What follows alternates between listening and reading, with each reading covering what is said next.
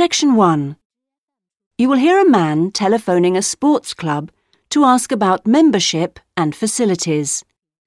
First, you have some time to look at questions 1 to 4.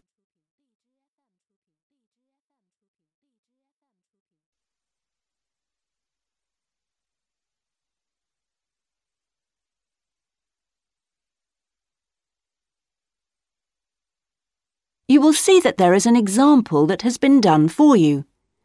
On this occasion only, the conversation relating to this will be played first. Good morning. Oh, sorry. It's gone 12. I'll start again. Good afternoon. Kingswell Sports Club. How can I help you? Oh, good afternoon. I was wondering if you could give me some information about membership and facilities. The name of the sports club is Kingswell, so Kingswell has been written in the space. Now we shall begin. You should answer the questions as you listen, because you will not hear the recording a second time. Listen carefully and answer questions 1 to 4. Good morning. Oh, sorry. It's gone 12. I'll start again. Good afternoon. Kingswell Sports Club. How can I help you? Oh, good afternoon. I was wondering if you could give me some information about membership and facilities. Of course. What would you like to know? Do you have tennis courts, for example? No, I'm afraid we don't. We're primarily a golf club. What about football? I heard you had a team. No, I'm sorry. Perhaps you're thinking about Fresham Sports Centre. Oh, right. I know it. I've played badminton there. Have you? They've got a lot of facilities we don't have, and vice versa. We do have a Keep Fit studio, which is very popular with members, and then as well as that, there's swimming, of course. That's good. I like to swim every day. We have a range of classes, too. Do you have judo classes? I'm keen to learn. Well, at the moment, we offer kickboxing. We're planning to add judo and stretch classes soon. We're currently running a range of yoga classes too. What about relaxing after exercise? I assume you have a restaurant or something? At the moment, we've got a salad bar, which is very popular. We'll also have a fully licensed restaurant by the end of the year. Sounds good. Before you hear the rest of the conversation, you have some time to look at questions 5 to 10.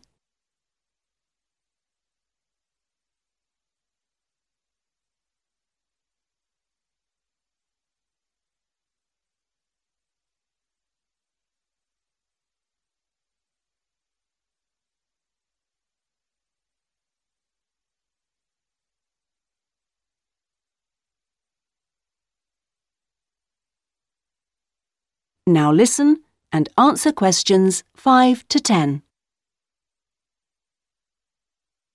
What kind of membership are you interested in? Um, not really sure. Uh, what are the options? Well, there are three different membership schemes. I see. What's the difference? Well, the first one's called Gold, and you can use all the facilities at any time of the day or week. You can also join in as many classes as you like for free. That sounds good. Is it very expensive? Well, you pay a £250 joining fee, and then it's £450. Oh, no, I'm sorry. It's just gone up by £50. sorry about that. It's now £500 for the annual subscription fee. Right, got that. And what's the next type? Well, that's silver. It's the same as gold, except you have to pay a small fee of £1 per lesson for any you do, and you can only use the centre at certain times. I see. So when exactly? You can only use the facilities between 10 a.m. and 4:30 p.m. So I couldn't use the pool at 8 in the morning or evening then? That's right. Okay, and the price for that? Is the joining fee the same as for gold? Actually, it's slightly less than the £250. It's £225. But the annual fee is only £300. Does that sound more like what you want?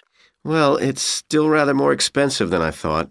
I'm a student here in England, and I'm only here for six months. Ah, then the bronze scheme would probably suit you best. Uh, how is that different? Well, some of the facilities have restricted use. And do I have to pay for classes? Yes, it's £3 for each class you join. I see. And what are the hours then? Between 10.30 and 3.30 weekdays only, and you pay a £50 joining fee. The annual fee is £180. It works out at £15 a month, so that would be quite a lot cheaper. Oh, that should be all right. I could come in my free periods. What do I have to do if I want to join? Well, we book you in for an assessment with an instructor who will show you how to use all the equipment. If you want to organise a trial session and look around the centre, you'll need to speak to David Kynchley. Hmm, could you spell that, please? Yes, David K Y N C H L E Y.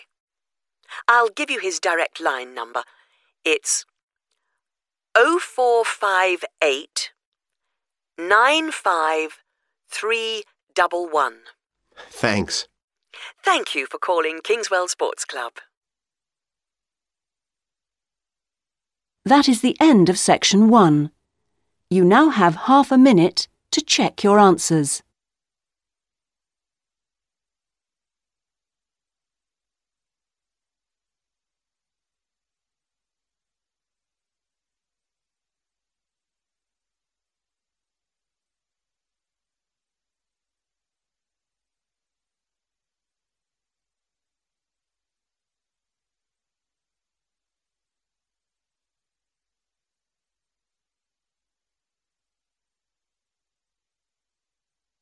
Now turn to section two.